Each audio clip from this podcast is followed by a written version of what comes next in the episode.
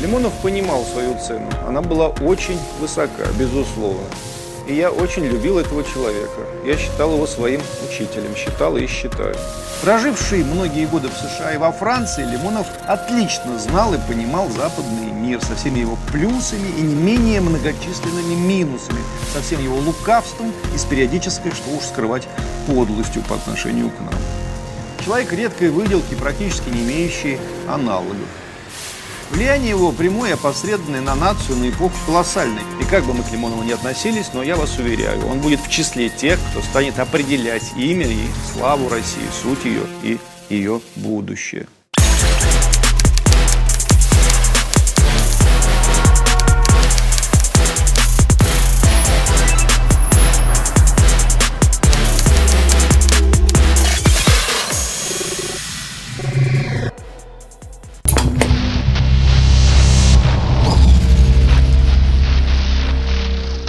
17 марта умер Эдуард Лимонов, писатель, поэт, философ, мыслитель, политик. Сегодня 9 дней. В 2007 году я был впервые во Францию. Это вообще был мой дебютный выезд за границу. Наверное, первым делом мне стоило бы побежать в Лувр или в Нотр-Дам-де-Пари или в музей импрессионистов, да в бесконечное количество мест. Но я позвонил Эдуарду Вениаминовичу Лимонову и спросил, где он тут жил в Париже, на какой улице. Он спокойно назвал мне адрес, нисколько не удивившись. Я добрался до этого дома и позвонил ему уже оттуда, стоя на другой стороне улицы. Спросил, какие из окон его. Он сказал, какие. «Да», — ответил я, — «вижу, спасибо». Он тоже что-то сказал, я не помню что, но что-то довольное. Еще я помню, что он совсем не удивился. Мы были к тому времени знакомы лет как 10. Я уже написал роман «Санька» Нацбола, где он был выведен под именем Костенко. Персонаж, который незримо присутствует всю книгу и ни разу не появляется. Но не в нашем знакомстве дело. Он считал совершенно нормальным, что я или кто угодно, мы пойдем к его окнам, чтобы просто увидеть место, где он жил, где он сочинял свои блистательные романы. Лимонов понимал свою цену. Она была очень высока, безусловно. И я очень любил этого человека. Я считал его своим учителем, считал и считаю. Немногие это понимают. Я постараюсь объяснить, чем он был так дорог мне, да и не только, конечно же, мне. И, наверное, надо вкратце рассказать о его жизни. Эдуард Яминович Лимонов, настоящего фамилия Савенко, родился 22 февраля 1943 года в городе Дзержинске, Горьковской области. Детство и юность провел в Харькове. Трудовую деятельность начал в 17 лет, работал грузчиком, монтажником, высотником, строителем, столеваром. С 1967 по 1974 год проживал в Москве, писал стихи, освоил профессию портного. По собственному признанию обшивал всю советскую артистическую элиту того времени, от Окуджавы до Эрнста Неизвестного. В 1974 году эмигрировал из СССР и жил сначала в США, а после во Франции. Утверждал, что его принудили выехать, но также утверждал, что если бы КГБ предложил ему стать не осведомителем, а именно это ему и предложили, а, например, пойти в КГБ на офицерскую работу, он бы согласился. Но вот не предложили. В 1976 году в Нью-Йорке Лимонов написал свой первый роман «Это я, Эдичка», получивший отказ в 35 американских издательствах и впервые изданный во Франции, затем принесший Лимонову, по сути, мировую известность. И, кстати, потом еще трижды переизданный в США. До окончательного возвращения из эмиграции Лимонов написал оригинальное сочинение «Дневник неудачника» или «Секретная тетрадь» в 1977 году. Это мое любимое его произведение. Несколько сборников рассказов и еще восемь романов. История его слуги, палач, подросток Савенко, молодой негодяй, смерть современных героев, украшение тигров в Париже. У нас была великая эпоха о советском времени и иностранец смутное время, о времени его возвращения в распадающийся Советский Союз. В 1992 году он восстановил советское гражданство и возвратился в Россию, где начал активную политическую деятельность. Участвовал, между прочим, в событиях 21 сентября 4 октября 1993 года в Москве. Принимал участие в обороне Белого дома. Мы присутствуем при русской революции сегодня, начале. Я преисполнен гордости, что я сегодня здесь нахожусь. Я всех с этой революцией поздравляю. И даже если вдруг она захлебнется на какой-то момент, что я сегодня спокоен. Мне не стыдно за мой народ. Три года мне было стыдно за себя самого и за нас, за русских людей. Сегодня день, в который мне абсолютно не стыдно, и я могу с открытым э, лицом смотреть в мир. Некоторое время воевал в Югославии на стороне сербов. Подробнее об этом его книге рассказов «Смрт» 2007 года. В качестве журналиста принимал участие в грузино-абхазском конфликте на стороне Абхазии, в молдавско-приднестровском конфликте на стороне Приднестровской Молдавской Республики. Подробнее об этом в публистическом дневнике «Убийство часового» 92 года. В 1994 году Лимонов основал национал-большевистскую партию, впоследствии запрещенную, и в качестве главного редактора начал выпуск легендарной газеты «Лимон». 7 апреля 2001 года был задержан в селе Банное Алтайского края, доставлен в Москву и заключен в следственный изолятор ФСБ Лефортово. Лимонову были предъявлены обвинения в хранении оружия и создании незаконных вооруженных формирований с целью отторжения северных территорий Казахстана. Ходе суда прокурор запросил для Лимонова 14 лет лишения свободы, но судья принял другое решение. 15 апреля 2003 года Лимонов был приговорен к 4 годам лишения свободы. Его освободили условно-досрочно. Тюремный опыт Лимоновым был описан в мемуарно-публицистической трилогии «В плену мертвецов», «По тюрьмам» и «Торжество метафизики». Тут все как бы живут своими такими, ну это по-старому назывались семейки, а сейчас еще называются хлебники, вот, которые вместе там чай пьют и совместное хозяйство, скажем так. Хлебники Лимонова потом станут героями книг. За два года на воле вышло пять его романов, написанных в тюрьме. Национал-большевистская партия была запрещена в России как экстремистская организация. Лимонов выступал как организатор и предводитель маршей несогласных в Москве и Санкт-Петербурге, создал оппозиционную стратегию 31, был фигурантом десятков административных дел, возбужденных по различным фактам его оппозиционной деятельности.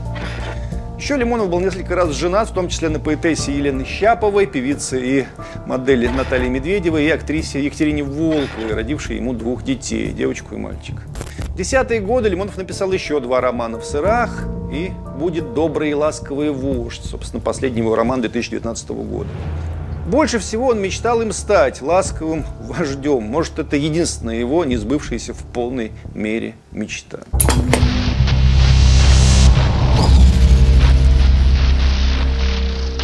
Итак, Лимонов издал под 70 книг, вел колонки в огромном количестве разнообразных изданий. Вроде бы его многие читали, кто-то видел по телевизору, а иные вместе с ним участвовали в политической деятельности, но вместе с тем мы еще не в полной мере осознали масштаб этого человека.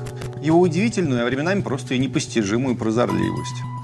Пока у нас, если не вся страна, то три ее четверти, как минимум, пребывали в иллюзиях касательно Пресвятого Запада, который есть идеальный образец жизни, Лимонов успел уже все понять и написать в середине 80-х, к самому началу 90-х, важнейшие и умнейшие книги. Дисциплинарные санатории, исчезновение варваров, убийство часового, а колоссальные ошибки, которые допускают наивные советские граждане и наивные, либо зловредные советские вожди, доверяя Западу и готовя вольное или невольное разрушение страны.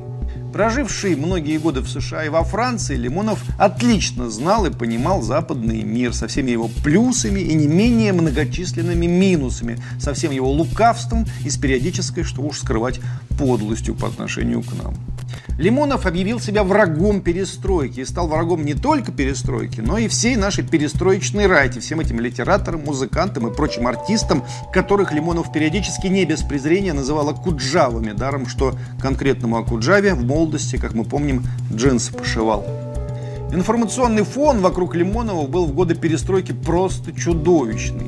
Наши прогрессивные перестроечные СМИ выставляли его фриком, негодяем, едва ли не фашистом. Затем понемногу начал развиваться интернет. Я следил за тем, что пишут о Лимонове, и это было жуть. В интернете сидели тогда в основном просвещенные молодые люди. Лимонов их называл «птючи» по наименованию модного в те годы журнала «Птюч». Они набрасывались на него стаи, ненависть их была неистова. Он же ставил под сомнение их символы веры, свободу, независимость, личную. И все прочие их «не парься, все будет хорошо, долой совок». Лимонов же требовал возврата империи, пересмотра границ, так или иначе сохранения социалистической экономики и бесконечно печалился о том, как однажды Санпиловым, был такой яркий коммунистический политик, вел колонну в 300 тысяч человек и не повернул ее на Кремль, который можно было взять, снеся то ли еще Горбачевскую, то ли уже ельцинскую власть. Я точно не помню, да и какая разница. Все это казалось, давайте называть вещи своими именами, большинству россиян, уж тем более подавляющему большинству российской интеллигенции совершенно неприемлемым, чудовищным, бесстыдным, жутким. Думаю, да что там думаю, знаю, причем многих поименно людей, которые нынче льют крокодиловые слезы о великом Лимонове и ненавидевших его, и все его дела и в 90-е, и в нулевые, и в десятые годы тоже. Впрочем, их можно понять. Такие странные, такие необычные, такие фантазмагорические фигуры, как Лимонов, не очень подвластны скучному нашему мировоззрению. Матом ругался в книжках, с бородкой ходил, как большевик какой-то. Какие-то странные сексуальные сцены описывал в романах. Стихи писал непонятные. Партию создал слишком уж пугающую. Нет-нет, перебор. Нам бы что-нибудь поприличнее, попонятнее бы. И тем не менее, есть такое слово модное сегодня – бренд. Вот Лимонов, безусловно, бренд России, который сможет и будет представлять ее на мировом уровне однажды. Есть майки с Че Геварой, есть немецкие машины, есть бразильский футбол – есть вещи, с которыми сразу ассоциируется та или иная нация, тот или иной язык или народ. Сегодня Лимонов еще не вполне бренд России, но завтра будет таковым. Не единственный, но один из самых знатных, наряду с автоматом Калашникова, Достоевским, вежливыми людьми, Чадаевым, Чапаевым, Троцким, Бородским, Денисом Давыдовым, Бердяевым, Гришкой Распутиным и Валентином Григорьевичем Распутиным тоже. И Гагариным еще. Человек редкой выделки, практически не имеющий аналогов. Влияние его прямое опосредованное на нацию, на эпоху колоссальное. Я вообще думаю, что Лимонов один из залогов того, что Россия полностью, окончательно, бесповоротно не распалась на куски и не сошла окончательно и бесповоротно с ума в 90-е годы. Потому что, несмотря на неприятие всего того, что говорил и делал Лимонов, речи его, дела его, книжки его и призы его расползались, размножались, как самая благая зараза. Вдруг явилось целое поколение людей, поверивших ему и принявших его идеи, наследовавших ему в той или иной степени. Десятки, а то и добрые сотни литераторов нового поколения и просто молодые злые юнцы, вставшие под красные лимоновские знамена. Это Лимонов еще в первой половине 90-х говорил, что Крым вернется в Россию. Это его лимоновцы в 99 году над Севастополем вывесили русский флаг, разбросав листовки «Севастополь – русский город». Потом, когда я был на Донбассе, мне прямым текстом сообщили, что вся эта русская весна, она проросла из текстов Лимонова, Проханова, Дугина, из лимоновской идеи другой России. Напомню, что план захвата Крыма описан был Лимоновым еще в 1996 году в книге «Анатомия героя». Слово оно весит. Лимонова без конца ставили на вид, что он писатель. Писатель, а не политик. Вот, мол, и пиши свои книжки, нечего тут лезть в политику. Помню, как нынешний ярый либеральный оппозиционер, а тогда депутат Государственной Думы Геннадий Гудков на одной из передач говорил Лимонову «Сочиняй свои романы, сочинитель». На что Лимонов равнодушно ответил «Вы, говорят, товарищ Гудков, на баяне хорошо играете, вот и играете на баяне». Вся его вина в том, что он опередил свое время. Да, опередил. Но ведь и предвосхитил. Лимонов будет сбываться, пока есть Россия, предсказания Лимонова, его планы, его надежды будут сбываться и воплощаться.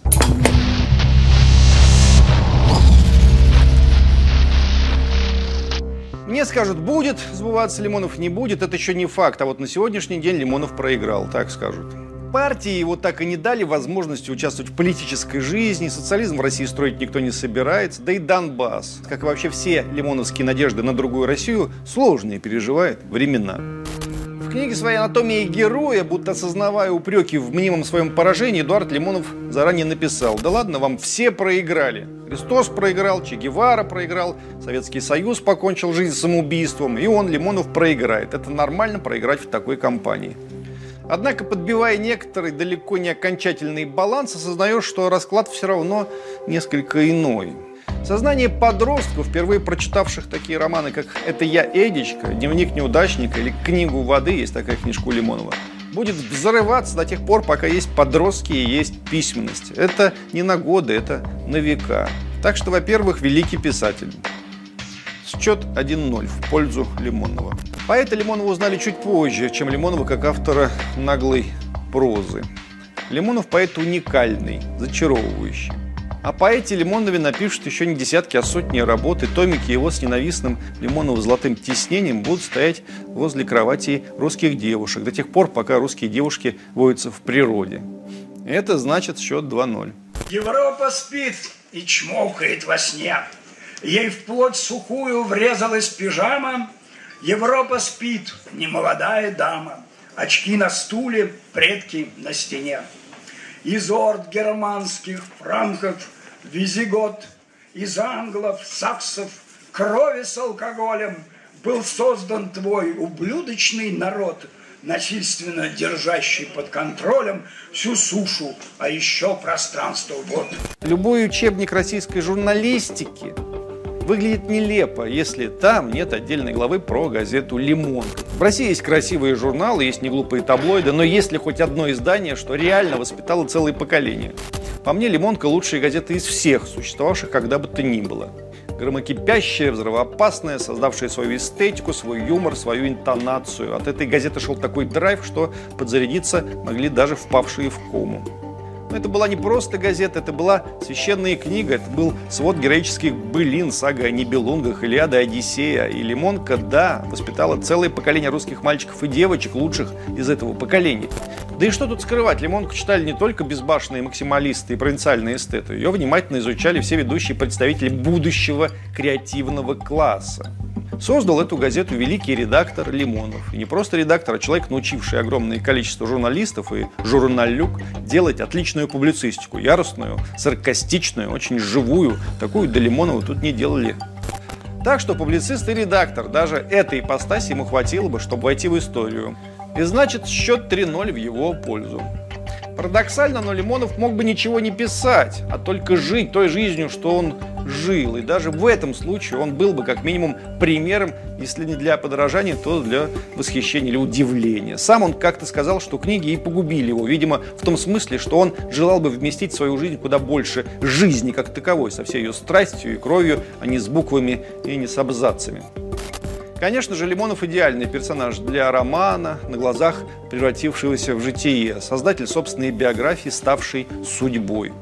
Московская богемная юность среди будущих знаменитых поэтов, иммиграция в США, жизнь в Нью-Йорке 70-х, эти гостиницы для бедных, эти черные кварталы, это работа хаускипером у мультимиллионера. Даже сейчас, когда в Америку ездят все подряд, лимоновская история, когда он работал хаускипером у миллионера, кажется диковатой. А кого его было узнать в первые постсоветские годы, когда само словосочетание «американский миллионер» обладало почти мистическим свойством.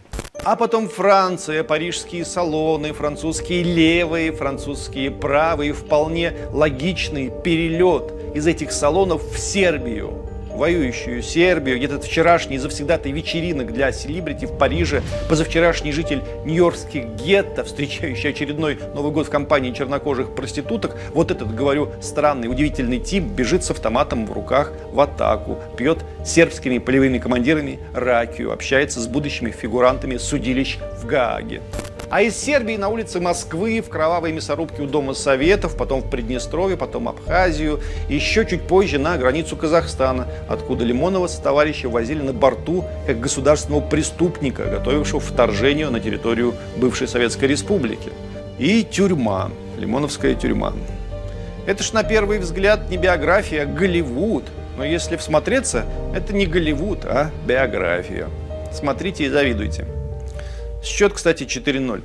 Не просто писатель, поэт, великолепный журналист, а еще и боец, честный и дерзкий солдат своей удачи или неудачи, без разницы. Про таких мы читали в детстве, в тех самых книжках про мушкетеров. Лимонов все время норовят сравнить то с Троцким, то с Протопопом Аваковым, а он Д'Артаньян, Атос и Портос и Арамис в одном лице.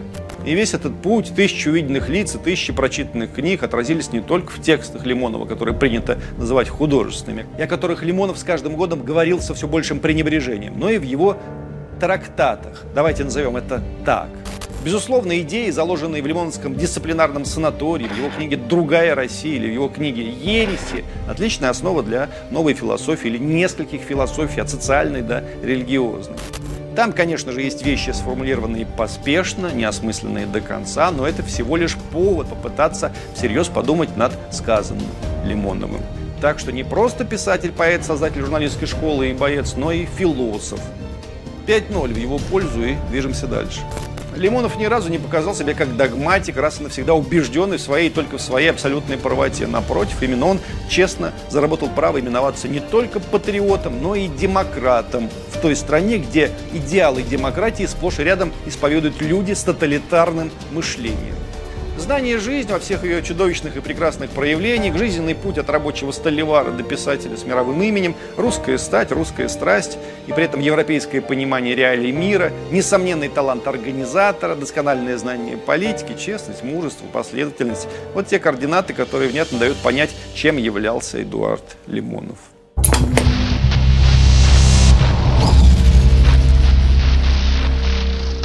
Недавно я пересмотрел, что у меня осталось от Лимонова. Помимо всего незримого и прожитого, что еще? В моем последнем почтовом ящике 73 письма от него, а если смогу разблокировать прежний почтовый ящик, там еще, наверное, сотни. Не знаю, сохранилось ли самое первое его письмо, написанное им от руки, пришедшее ко мне на почту в 1998 году в город Дзержинск. Он, боже мой, писал от руки письма молодым партийцам. Поразительно. Он был не слишком щедр на добрые слова, но уже там они были, и потом считанное количество раз он отзывался. Иногда и обо мне неплохо, иногда даже очень хорошо. Лет 10 назад я занялся собранием стихов Лимонова, поскольку считаю его огромным поэтом теперь и крайне оригинальным поэтом, более того. Он писал стихи еще в 60-е, в 70-е, переписывал их от руки и дарил своим знакомым. Ну так вот, я разыскал этих знакомых, выпросил, вымолил у них стихи Лимонова и в итоге за почти два года работы собрал преогромнейший том его стихов. Если в обычном формате издавать, то это минимум три или четыре тома. К этому собранию я написал примечание, еще на том примерно объемом, а также предисловие и послесловие. У меня не было никакого заказа от издательства. Вообще издательства в наши дни не очень охотно публикуют стихи. Я делал это для себя, ну и для него тоже. Он очень радовался, пока я этим занимался, и все спрашивал, когда закончится работа. Наконец я работу завершил и привез, притащил ему распечатку. Распечатка была от пола и до стола. Вот такой величиной. Он день почитал, два почитал, полистал, сказал, пусть останется у тебя, Захар, не будем пока публиковать, потом. Там было много старых стихов, от которых он слишком далеко ушел, не узнавал себя нынешнего там. Я сказал, конечно, не будем спешить. Потом в интервью Лимонов назвал меня работягой, мол, поработал парень удивлен, молодец. Мне этого было достаточно. Я не буду себя выдавать за его друга, даже приятеля, хотя был на двух его днях рождения, на трех или четырех съездах, запрещенный впоследствии национал-большевистской партии, состоял по его настойчивому приглашению в исполкоме новой лимоновской партии «Другая Россия», несколько раз выезжал с ним вдвоем на выступления по России, виделся с ним сотню или полторы сотни раз и в последние годы жизни заезжал к нему на квартиру по его же, опять же, просьбе поговорить. Мы разговаривали вдвоем по 3-4 часа, ругались иногда. Потом я начал его раздражать, потом вообще бесить. Предпоследняя запись в его социальных сетях за считанные дни до смерти обо мне. И мне это, что скрывать, нравится. Он ушел, несусветно ругая меня. Я был последним человеком, который его занимал. И в последней вышедшей Лимоновской книге, «Азбука» она называется, он дважды меня цитирует. Он не простил мне, что я создал свою партийную организацию и оставил его партийную организацию, в которой я пробовал то ли 22, то ли 23 года, ну, в общем, около 20. Лимонов дошел до того, что начал доказывать, что едва меня знает, и мы с ним виделись раза два или три, и то случайно, а в партии вообще не состоял. Я рассердил его. Не скажу, что я этого стыжусь, нет. Он сам огорчил, рассердил и обидел тысячу другую людей, в выражениях никогда не стеснялся и дерзости говорил далеко не только мне, а множеству людей рангом повыше, от Пушкина до Бродского. И даже отдельную книгу написал Лимонов против Путина. Не лучше, надо сказать, из его книг, но тоже по-своему забавную. Лимонов часто говорил, что литература устарела, что в ней больше нет смысла, но внутренне продолжал верить в огромную силу русского писателя, который значит не меньше царя. Такая же значимость имени писателя была во времена Пушкина и во времена Льва Толстого, про которого Лимонов тоже, кстати, наговорил всякого, и во времена Есенина с Маяковским. И как бы мы к Лимонову не относились, но я вас уверяю, он будет в числе тех, кто станет определять имя и славу России, суть ее и ее будущее. Вот увидите. А если не увидите, то и здесь беды нет. Если глаза не выросли, их не нарисуешь.